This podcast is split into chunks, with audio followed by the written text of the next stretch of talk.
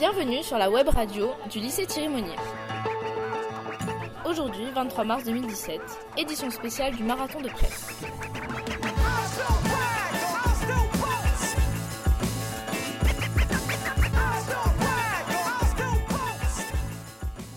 Donc euh, déjà, merci de nous accueillir dans le bureau. je vous en prie. Euh, donc monsieur le professeur, si vous étiez président, que ferez-vous pour l'éducation? Déjà, je mettrai une cravate pour les interviews. C'était pas prévu. Euh, Qu'est-ce que je ferais pour l'éducation? Voilà, euh, Beaucoup de choses, je pense, mais euh, enfin, ça, ça va être long à expliquer ici. Donc par exemple, quelle matière supprimeriez-vous si vous étiez président? Supprimer, je suis pas certain que je supprimerai des matières, je crois pas. hein. Euh, J'en rendrai euh, peut-être certaines facultatives, les, euh, les enseignements artistiques au collège, par exemple, pour parler de ça. Après, euh, on a des missions à l'école qui sont très très larges. Et euh, je pense que non, les, enseignements tels qu'ils sont faits aujourd'hui permettent euh, d'assurer tous ces pans de ce que doit être l'enseignement. Alors après, laisser le choix aux élèves et aux familles de décider vers quel type d'enseignement ils se tournent, en mettant certaines disciplines, en les rendant facultatives, oui. Les supprimer complètement, non, je pense que c'est pas une bonne chose. Et est-ce que justement il y en a que vous voudriez rajouter ou rendre plus importantes avec plus d'heures notamment par semaine?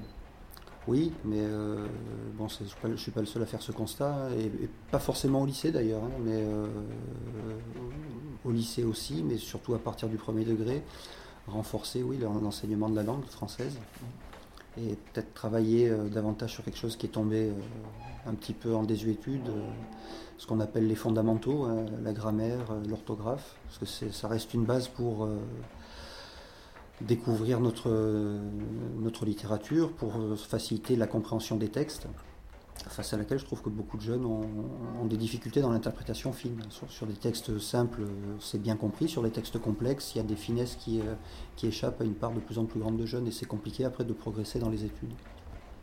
Euh, L'anglais euh, étant la langue internationale, euh, en quelle classe voudriez-vous que les élèves commencent à apprendre l'anglais, Oh, ce, qui est fait, ce qui est fait actuellement me paraît devoir être maintenu, c'est-à-dire qu'on commence l'étude des langues vivantes sous forme de découverte à l'école primaire, et c'est bien. Euh, ça se fait pas trop tôt parce que ça- on dit que quand on apprend les langues euh, très jeunes, euh, ça facilite l'apprentissage.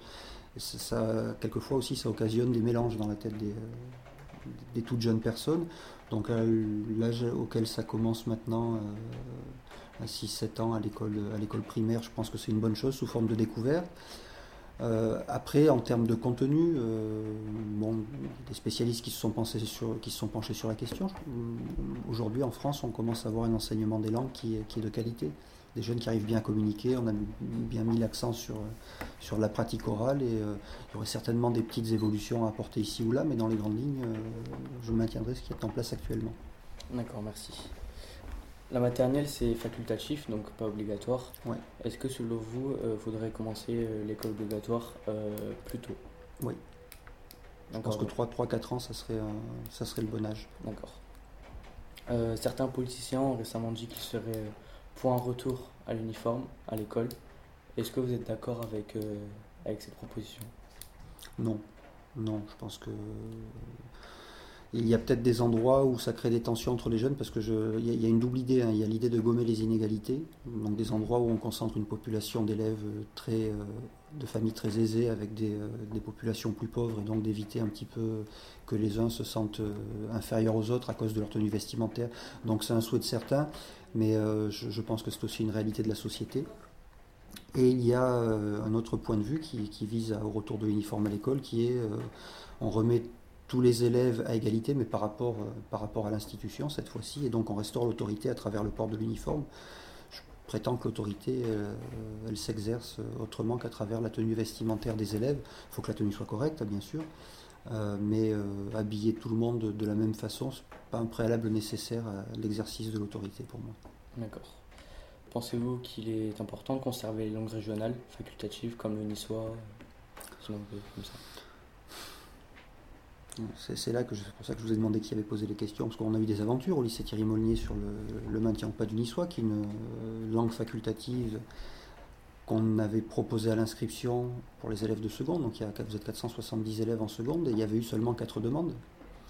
Euh, on l'avait proposé non plus en option mais en spécialité pour les, pour les premières L. Euh, donc sur un peu moins de 50 élèves, on avait eu aussi 4 demandes seulement.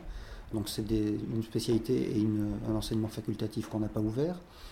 Et je pense que les langues régionales doivent être maintenues quand il y a une demande les deux conditions, c'est une demande forte de la majorité de la population scolaire et les moyens de le faire.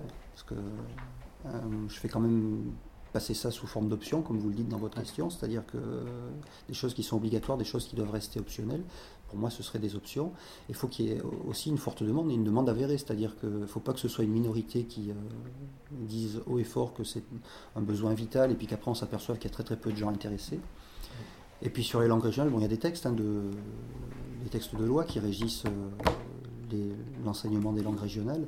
Il y a des, régions de France ou des, euh, zones géographiques hein, au-delà des régions où les langues régionales sont fortement pratiquées. Euh, on prend, prendre le cas de la Bretagne ou de la Corse. bon, sur, et là, il y, a une vraie demande, donc ça vaut le coup de les maintenir et de consacrer des moyens à ça, de, s'en donner, euh, de se le donner comme priorité. Bon, sur Nice, moi, des gens qui parlent niçois, j'en croise très très peu. Des gens qui ont envie de continuer à pratiquer la culture niçoise, il y en a certainement, et je l'entends, mais vous voyez l'exemple que j'ai pris sur, sur les inscriptions l'an dernier euh, au lycée. Enfin, l'an dernier, euh, pardon, à cette rentrée, hein, au lycée. Il y a d'autres langues comme le latin ou le grec ah, c'était les langues régionales. Donc, euh, le, latin, le grec sont les langues anciennes. Donc, euh, le latin, on le maintient parce que les élèves l'ont commencé au collège. Donc, ceux qui veulent le poursuivre, on leur donne l'opportunité de le poursuivre. C'est une option au bac qui peut rapporter des points. C'est un, apprentissage qui est intéressant sur le plan de la langue et sur le plan de la culture. Euh, maintenant, malheureusement, pour le latin, on constate que il y a de moins en moins de jeunes qui le pratiquent, que ce soit au collège, hein, mais aussi euh, après, entre la troisième et la seconde, il y en a beaucoup qui l'abandonnent. Euh, voilà, c'est, euh, je le constate avec regret. D'accord. faudrait-il recruter des enseignants? Si oui, combien? Est-ce que vous pensez que l'école manque d'effectifs en général? On s'aperçoit que dans certaines disciplines, il y a des petites difficultés pour euh, quand il y a des enseignants qui sont absents à les remplacer, donc on fait notre, on fait notre maximum. Mais maintenant, je vais dire que le problème, c'est pas tellement euh, le fait de recruter ou de créer des postes ou pas, c'est de voir euh, est-ce qu'il y a des gens qui sont intéressés pour devenir enseignants? Et moi, mon inquiétude, elle est surtout là, c'est que dans les... bah, vous êtes lycéen, donc on commence à s'approcher de la fin des études hein, maintenant. Et quand je parle avec des élèves de lycée ou quand on voit euh, sur APB euh, les vœux des élèves de terminale pour leur formation post-bac, euh, on s'aperçoit qu'il y en a très très peu qui manifestent la volonté de devenir enseignant. Qui entre guillemets, c'est la plus grande, la plus grande entreprise du pays, hein, c'est l'éducation nationale. Et très très peu de jeunes ont pour vocation l'enseignement. Et ça, c'est un réel problème, parce qu'après, bon, on peut recruter, on peut recruter. Si vous n'avez pas de gens à mettre sur les postes que vous créerez, euh, comprenez bien que c'est difficile. Euh, en recruter, alors là, j'aurais du mal à vous répondre, parce qu'il y a des, euh, les gouvernements, le gouvernement actuel sous, la présidence de François Hollande, ont créé euh, un certain nombre de postes. Euh, tous ces postes-là, euh, puisque c'est des, postes qu'on a ouverts, donc des gens, qui, rentrent en formation, tous ces postes-là ne sont pas complètement opérationnels. Donc avec les créations de postes KU, qui sont un, petit peu moins de 60 000 personnes, il faudra encore un an ou deux pour qu'on voit, une fois que tout le monde se remplace, clairement l'effet que ça a que, est-ce que ces 60 000 créations de postes-là auront suffi peut-être que dans un an ou deux, quand tout le monde sera en place et que le système sera, tournera à 100%, on se dira, bon finalement il en manque un petit peu, et je vous dirai, il en manque un petit peu, ou bien c'est suffisant. Mais là aujourd'hui, euh, en l'état actuel, je vous dis, il en manque un petit peu, mais je sais qu'il y a encore des gens, le dispositif doit encore monter en puissance. Hein, parce que vous savez que les, enseignants stagiaires euh, qui sont nombreux, ils ne font pas un service complet, ils font des moitiés de service devant élèves. Donc au lieu d'assurer 18 heures de cours, ils n'en assurent que 9. Le jour où ils seront titularisés, ils enseigneront 18 heures. Donc là, il y a encore plein de gens qui sont en formation et qui font la moitié du service. Donc je vous dis, euh, voilà, il y a encore une année ou deux pour voir pleinement ce que ça va donner. Et après, euh, on pourra vraiment évaluer les résultats de ces créations, de ces 60 000 créations de postes. Alors maintenant, c'est aussi... Euh, il y a un autre aspect que vous devez envisager, c'est que les créations de postes, c'est pas juste comme ça dans l'absolu, il faut des enseignants, il y en a passé. C'est aussi par rapport à la population scolarisée. C'est-à-dire que ces créations, elles doivent se faire en fonction des effectifs des élèves. Si on s'aperçoit que là, il y a beaucoup d'élèves qui rentrent, qui rentrent au collège, par exemple, il y a beaucoup d'élèves, vous savez, qui sont nés aux alentours de l'an 2000. Hein. Euh, donc qui rentrent au collège, qui rentrent au lycée maintenant. Euh, voilà, ces jeunes-là, c'est sûr que sur les cohortes d'élèves de 3 ans avant, on n'avait pas autant d'élèves dans, les, euh, dans toutes les sixièmes de France, dans toutes les secondes de France. L'année d'après, vous en avez 10 000 de plus. Bon, mais 10 000 de plus, ça veut dire mettre un paquet de profs en face. Mais peut-être qu'après, euh, ça va baisser.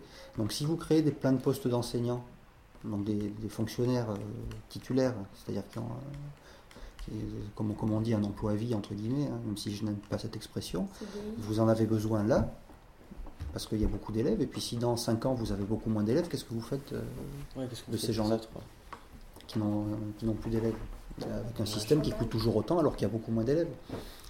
Ah ben non, ils ne seront pas chômeurs, parce qu'ils sont fonctionnaires, ils continueront à être payés. Mais donc c'est extrêmement difficile à, à calibrer le bon nombre d'enseignants par rapport aux populations d'élèves qui évoluent euh, vraiment chaque année.